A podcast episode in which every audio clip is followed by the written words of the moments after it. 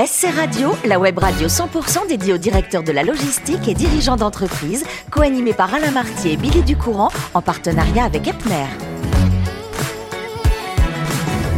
Bonjour à toutes, bonjour à tous, bienvenue à bord de SC Radio, la radio 100% consacrée à la supply chain. Vous êtes plus de 3900 directeurs de la logistique et dirigeants d'entreprise abonnés à nos podcasts. Nous vous remercions d'être toujours plus nombreux à nous écouter chaque semaine. Et bien sûr, vous pouvez réagir sur nos réseaux sociaux et notre compte Twitter SC Radio-du-Bas TV. À mes côtés, pour co-animer cette émission en direct, s'il vous plaît, de Lyon, Muriel Glade. Bonjour Muriel. Bonjour Billy. Vous êtes avec nous. Je rappelle que vous êtes directrice générale déléguée France de Epner et j'en profite pour faire un petit clin d'œil à deux garçons qui sont venus avec vous et qui sont euh, de la région et de chez Epner. Et oui, parce qu'on aime bien être dans nos régions et on est accompagné du directeur régional et du directeur national des ventes. Voilà. Et comme, on, et comme, on, adore cette région, eh ben nous avons invité des gens de la région. Aujourd'hui, nous allons recevoir Béatrice Deveau. Bonjour Béatrice. Bonjour Billy. Merci d'être avec nous. Vous êtes responsable transport et chez Mersenne. C'est cela. Vous êtes né à Grenoble Oui. C'est pas très loin de Lyon. Non. C'est sur la route du ski, on se fait plaisir. Ma chère euh, Béatrice, c'est au collège que vous avez eu un déclic. Vous vouliez faire des langues et pourquoi pas travailler dans le secteur du tourisme. Dites-moi la vérité, vous parlez combien de langues? J'en parle deux couramment Mhm. et j'en ai appris cinq. Vous avez appris le chinois? J'ai appris le chinois. Vous il y a 30 l'écrivez? Je l'ai écrit. Oh là Je là. fais de la calligraphie. Alors, J'ai appris l'espagnol aussi, oui. l'italien et le néerlandais. Ça, on va y revenir. C'est étonnant. Alors, vous l'avez compris, quand on aime autant les langues, euh, vous avez passé un bac L, langue. Oui. Effectivement. Alors, anglais, espagnol, italien, néerlandais. Et ensuite, vous avez fait un DUG euh, italien-anglais que vous ne terminez pas. Non. Et pourquoi donc? Ben parce que l'univers de la, de la faculté, de l'université, ça ne me convenait pas. L'enseignement ne me convenait pas. Je suis allée voir euh, ce qui se passait ailleurs. Et alors, ailleurs, c'est euh, avec un oncle et une tante qui travaillent dans une grande entreprise de transport international. Et votre oncle, en plus, enseignait un peu le, le métier du transport. C'est ça. Et vous vous êtes dit, pourquoi pas moi? Voilà. Enfin, pourquoi pas moi faire du transport? Et donc, euh, j'ai interrogé mon oncle, qui avait l'air euh, effectivement d'être euh, passionné par ce métier. Je lui ai dit, bah, pourquoi je ferais pas ça? Avec un air très étonné, il m'a dit, bah, pourquoi pas Voilà. Alors vous allez suivre les cours et puis vous allez faire ce qu'on appelle un job d'été dans cette société de transport. Et là, euh, j'ai envie de dire que à cause de ce job d'été, vous êtes tombé dans la marmite. Ah oui, moi, je suis tombée dans la marmite. oui. Qu'est-ce qui vous a plu? Euh, la, euh, la vie d'un bureau, parce que du coup j'étais au standard dans ce job d'été, je répondais au téléphone. À l'époque, il y avait encore des opérations douanières sur les pays européens. Donc je devais répondre et guider les chauffeurs pour se diriger vers l'entrepôt, euh, le- vers le dépôt logistique, après avoir fait les formalités de douane. Et donc dans ce bureau, ça parlait italien, allemand, anglais, c'était vivant, euh, ça, allait- ça courait dans tous les sens, il fallait aller en douane, euh, avec la voiture jusqu'à Saint-Égrève, c'était vivant. Voilà. Alors on va voir que vous avez une carrière euh, assez étonnante puisque après être tombé dans la marmite, vous allez euh, travailler dans une entreprise sur le transport aérien de Lyon qui s'appelle Faton ou qui s'appelait, ça s'appelle toujours Faton. Oui, c'est toujours Faton. Et alors là, vous êtes agent de transit et vous devenez spécialiste du transport de matières dangereuses. Oui. Et au bout de trois ans, eh bien, il y a Swissair qui cherchait quelqu'un pour ouvrir une agence à Lyon. Et vous, vous allez dire, bah, go, j'y vais. Et vous allez créer cette agence de A à Z. C'est vrai, ça Oui. Ça a été compliqué à monter. Euh, oui, alors en fait, Swissair m'a donné l'info qu'un transitaire, un commissionnaire de transport cherchait quelqu'un pour créer l'agence de Lyon. Euh, et donc j'ai été recrutée à 24 ans pour diriger cette agence. J'ai tout fait dans cette agence, euh, cherché les locaux, fait les démarches auprès des compagnies aériennes. À 24 ans. à 24 ans. Euh, c'était pas simple. Euh, déjà, euh, pour une femme à l'époque, c'était pas simple. Aujourd'hui, le métier s'est beaucoup féminisé, mais à l'époque, c'était pas simple du tout. Et puis, euh, quand on a 24 ans, voilà. Mais moi, je suis quelqu'un de très curieux, de très active. Et du coup, euh, ben, ça a été beaucoup de travail, mais aussi une très très bonne école. Ouais, ça a alors- duré que deux ans, mais ça a été une très très bonne L'agence est école. montée, Oui. euh, vous auriez pu y rester, mais alors ça c'est très très drôle. Vous avez un ami. Les hommes ont beaucoup compté dans votre vie pour professionnelle, vous ont bien aiguillé. Oui. Et cet ami euh, vous fait remarquer que vous commencez à parler comme un chef de quai. Qu'est-ce Oui. que c'est parler comme un chef de quai? Bah, moi, ça m'a blessée en tant que femme. C'est vrai? Donc euh, voilà, ça m'a ça m'a chagrinée. Alors vous Euh, avez démissionné à cause de compris lui. que ma féminité était en jeu. Alors, vous démissionnez et vous ne parlez plus comme un chef de quai. Et, mais cette fois-ci, vous souhaitez passer euh, côté chargeur des entreprises Oui. qui exportent, pour changer un petit peu, c'est oui. ça? Oui. Alors à l'époque, on disait que chez les chargeurs, déjà, ça payait mieux.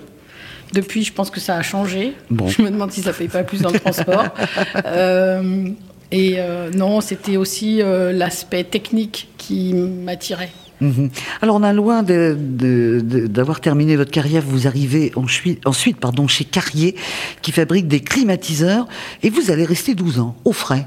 Oui, On était bien chez Carrier? On était bien chez Carrier, oui. entreprise américaine, euh, un des plus gros groupes mondiaux. Mhm. avec euh, une culture américaine très très euh, différente de la culture industrielle française.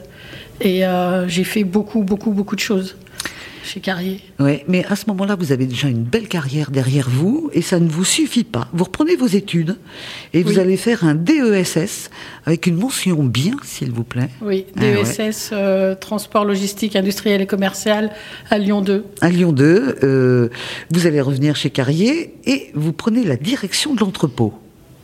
Oui, je monte la logistique de A à Z chez Carrier. Et alors, pourquoi euh, vous faites euh, d'un seul coup un switch dans cette entreprise qui vous plaît tant, qui a des méthodes un petit peu anglo-saxonnes Pourquoi euh, être parti pour aller chez Mersenne encore une fois Une autre expérience Envie d'autre chose? Alors, envie d'autre chose, entre les deux, j'ai fait euh, de la formation. J'ai, Mhm. Je suis allée former des gens sur les métiers du transport. Donc, j'ai démissionné parce que j'avais un pied à l'Aftral, mais j'ai pas pu mettre le deuxième. Bon, ben voilà. Donc, euh, du coup, euh, ça s'est terminé un petit peu en queue de poisson. Et il a fallu que je regarde euh, aussi du côté de l'industrie. Bon. En tous les cas, quel beau parcours, Muriel. Vous vous rendez compte? Absolument. Allez, feu, les Alors, questions. Mais justement, parlons d'abord un peu de votre entreprise. Mersenne, vous êtes un expert mondial en, en spécialité électrique et en matériaux avancés pour les industries high-tech. Afin que ça soit un peu plus clair hein, dans l'esprit de nos auditeurs, est-ce que vous pourriez, s'il vous plaît, nous donner quelques exemples de domaines dans lesquels vous intervenez? Alors, Mersenne, c'est un groupe industriel hein, qui comprend deux pôles essentiels, Electrical Power et Advanced Material, avec euh, cinq business units, cinq business units, pardon, cinq grands marchés, l'énergie, l'électronique, le transport, la chimie et l'industrie de procédés. Euh, nous sommes numéro un mondial des balais et porte-balais pour moteurs électriques, par exemple. Euh, numéro 2 mondial des applications à haute température et du graphite isostatique. Je ne peux pas vous en dire plus. hein. C'est déjà pas mal. Hein Euh, et numéro 2 mondial des fusibles industriels. Moi, en l'occurrence, je travaille dans la division Electrical Power, euh, dont le siège mondial est à Saint-Bonnet-de-Mur, en région lyonnaise, spécialisée dans la conception, fabrication, commercialisation et distribution des fusibles industriels et des capteurs de courant pour le transport ferroviaire. Ça, c'est précis. Là, au Après, moins, on, hein. sait, on sait dans quel domaine euh, on, on intervient. Vous l'avez dit euh, euh, à Billy euh, tout à l'heure, vous avez une compétence particulière en douane. C'est un sujet assez technique qui peut parfois être considéré comme un, un poids, on va dire, administratif et logistique. Pourtant, une bonne gestion des douanes peut également devenir un enjeu majeur, d'ailleurs, euh, d'optimisation de la supply. Pourriez-vous, s'il vous plaît, nous donner un exemple de la façon dont tirer profit de cet aspect réglementaire? Oui. Alors, je vais pas vous le cacher, j'ai rédigé un tout petit peu pour aller au plus vite. D'accord? D'accord. On va s'accrocher, on prend des notes. Donc tout d'abord, il est bon de préciser que la fonction douane est la fonction euh, régalienne par excellence, qu'il n'y a pas d'État sans douane, et que quand on fait du commerce international, on ne peut pas ignorer le fait qu'il y ait des frontières, des réglementations et des enjeux stratégiques et économiques. Il est important aussi de s'informer de l'actualité et de s'intéresser à la géopolitique. Donc en l'occurrence, pour vous donner un exemple précis de l'intérêt de maîtriser la douane dans une entreprise, euh, j'ai choisi, parce qu'il y en a plein, mais j'ai choisi celui du Brexit. Oui. Bon exemple, oui. Avec le Brexit, toutes les entreprises se sont retrouvées confrontées au fait que du jour au lendemain, il faille établir des déclarations douanières pour les échanges avec l'Angleterre. Beaucoup d'opérateurs économiques n'avaient pas anticipé les enjeux, car depuis 1993, depuis euh, l'Union européenne et la libre circulation des marchandises et des personnes, et la suppression des formalités de douane entre pays de la communauté, la plupart avaient oublié que cela impliquerait d'échanger avec un pays, euh, que euh, devenait un pays tiers, d'autant que beaucoup se disaient qu'un accord serait trouvé. Oui, mais et que rien ne changerait. Ils ont, attendu longtemps. Voilà. L'international, c'est aussi de la géopolitique et des enjeux complexes.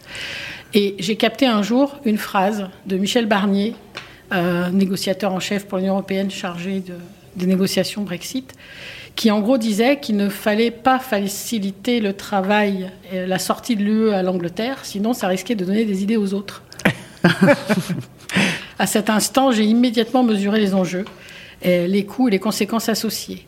J'avais déjà analysé notre propre marché vers UK, qui était de 600 envois par mois. Mhm. Donc, exporter 600 envois signifiait 600 déclarations de douane par mois, soit un enjeu énorme, avec une forte probabilité de goulot d'étranglement, impliquant des retards sur la chaîne logistique, des attentes aux frontières, des dépenses supplémentaires avec hausse à prévoir pour le marché anglais, et surtout, surtout, des besoins en compétences et en ressources pour les opérateurs de la supply chain et pour les États, car depuis 1993, les compétences douanes ont disparu. Et on n'a pratiquement formé personne mmh. sur les enjeux douaniers. Mmh. J'ai donc travaillé à étudier une manière simplifiée de traiter 600 envois par mois. Et j'ai imaginé une consolidation de nos colis avec une facturation consolidée à notre filiale anglaise, qui deviendrait donc importatrice en Angleterre avec ce que cela implique vis-à-vis de l'administration anglaise pour les aspects fiscaux. L'étude financière, l'approche commerciale que nous avons menée chez Mersenne nous a conduit à nous orienter sur un envoi consolidé par jour, générant une facture globale par jour et donc une déclaration de douane par jour, soit environ 220 déclarations de douane par an au lieu de 7200. Oula Sinon, il y a le pigeon voyageur. Hein. Oui, c'est, mais c'est, moins précis, parce que là, là, on a eu une, belle, euh, une, belle explication du métier de la douane et du coup de leur rapport. Voilà. Et puis donc ma vision et, mon expérience m'ont permis aussi d'anticiper le goulot d'étranglement qu'il allait avoir à la route. Et eh oui. Parce eh qu'ils avaient beau parler de douane intelligente, moi je n'y croyais pas. Très bien. J'avais en tout cas pas au début. J'avais un, dernier point, notamment lié au transport. Juste en un mot, il y a deux grandes écoles. Hein. Il y a, oui. Dans le transport, on a une politique d'achat qui est, euh, euh, d'une part, les entreprises qui prennent le parti de diversifier leurs transporteurs, d'ailleurs, hein, pour euh, faire appel à des spécialistes ou pour réduire les risques de dépendance. Et puis il y en a d'autres, comme Mersenne, qui choisit davantage d'une logique de massification et de réduction du nombre de fournisseurs logistiques. Est-ce que vous pouvez nous expliquer les bénéfices attendus par ce modèle alors, ma philosophie, qu'il était déjà chez Carrier, euh, par exemple, c'est que le fait de massifier les achats, c'est un moyen de peser lourd chez un prestataire mmh. et de pouvoir euh, mieux négocier euh, les tarifs. ça permet d'obtenir des reporting et des KPI qui simplifient notre propre reporting et nos analyses. Ça permet aussi d'avoir des interlocuteurs dédiés pour le SAV, des CAD, euh, et moins de factures à traiter en comptabilité, moins de lignes à saisir. Et c'est donc euh, des économies sur toute euh, la chaîne de valeur que de, en tout cas pour nous, en tout cas, de massifier. Après, chacun Chacun voilà, et en fonction des marchés, ça peut être effectivement une autre école. Mhm. Euh, nous, nous veillons particulièrement à ne pas être dépendants d'un seul. Nous choisissons des prestataires qui soient capables de se remplacer l'un l'autre, euh, et nous sommes capables de switcher euh, en cas de défaillance de l'un ou de l'autre, parce qu'on a choisi des prestataires qui sont capables de tout faire. Très bien. Merci Muriel pour vos questions. On a eu, grâce à Béatrice, une leçon sur la douane. Sur la douane. Formidable. Alors, il nous reste peu de temps, mais je voudrais quand même dire un mot euh, sur euh, ce que fait euh, Béatrice en dehors, parce que c'est une femme engagée. On l'a compris, hein, son ton à sa carrière. alors, elle aime faire des petites bricoles qu'on fabrique avec rien, de l'artisanat. Mais je voudrais, avant de, de se séparer, vous êtes administrateur d'une association qui s'appelle Avenir. Au bout, on met un S à venir. Et c'est de l'insertion des personnes qui sortent de prison par le travail. Ça marche? Oui.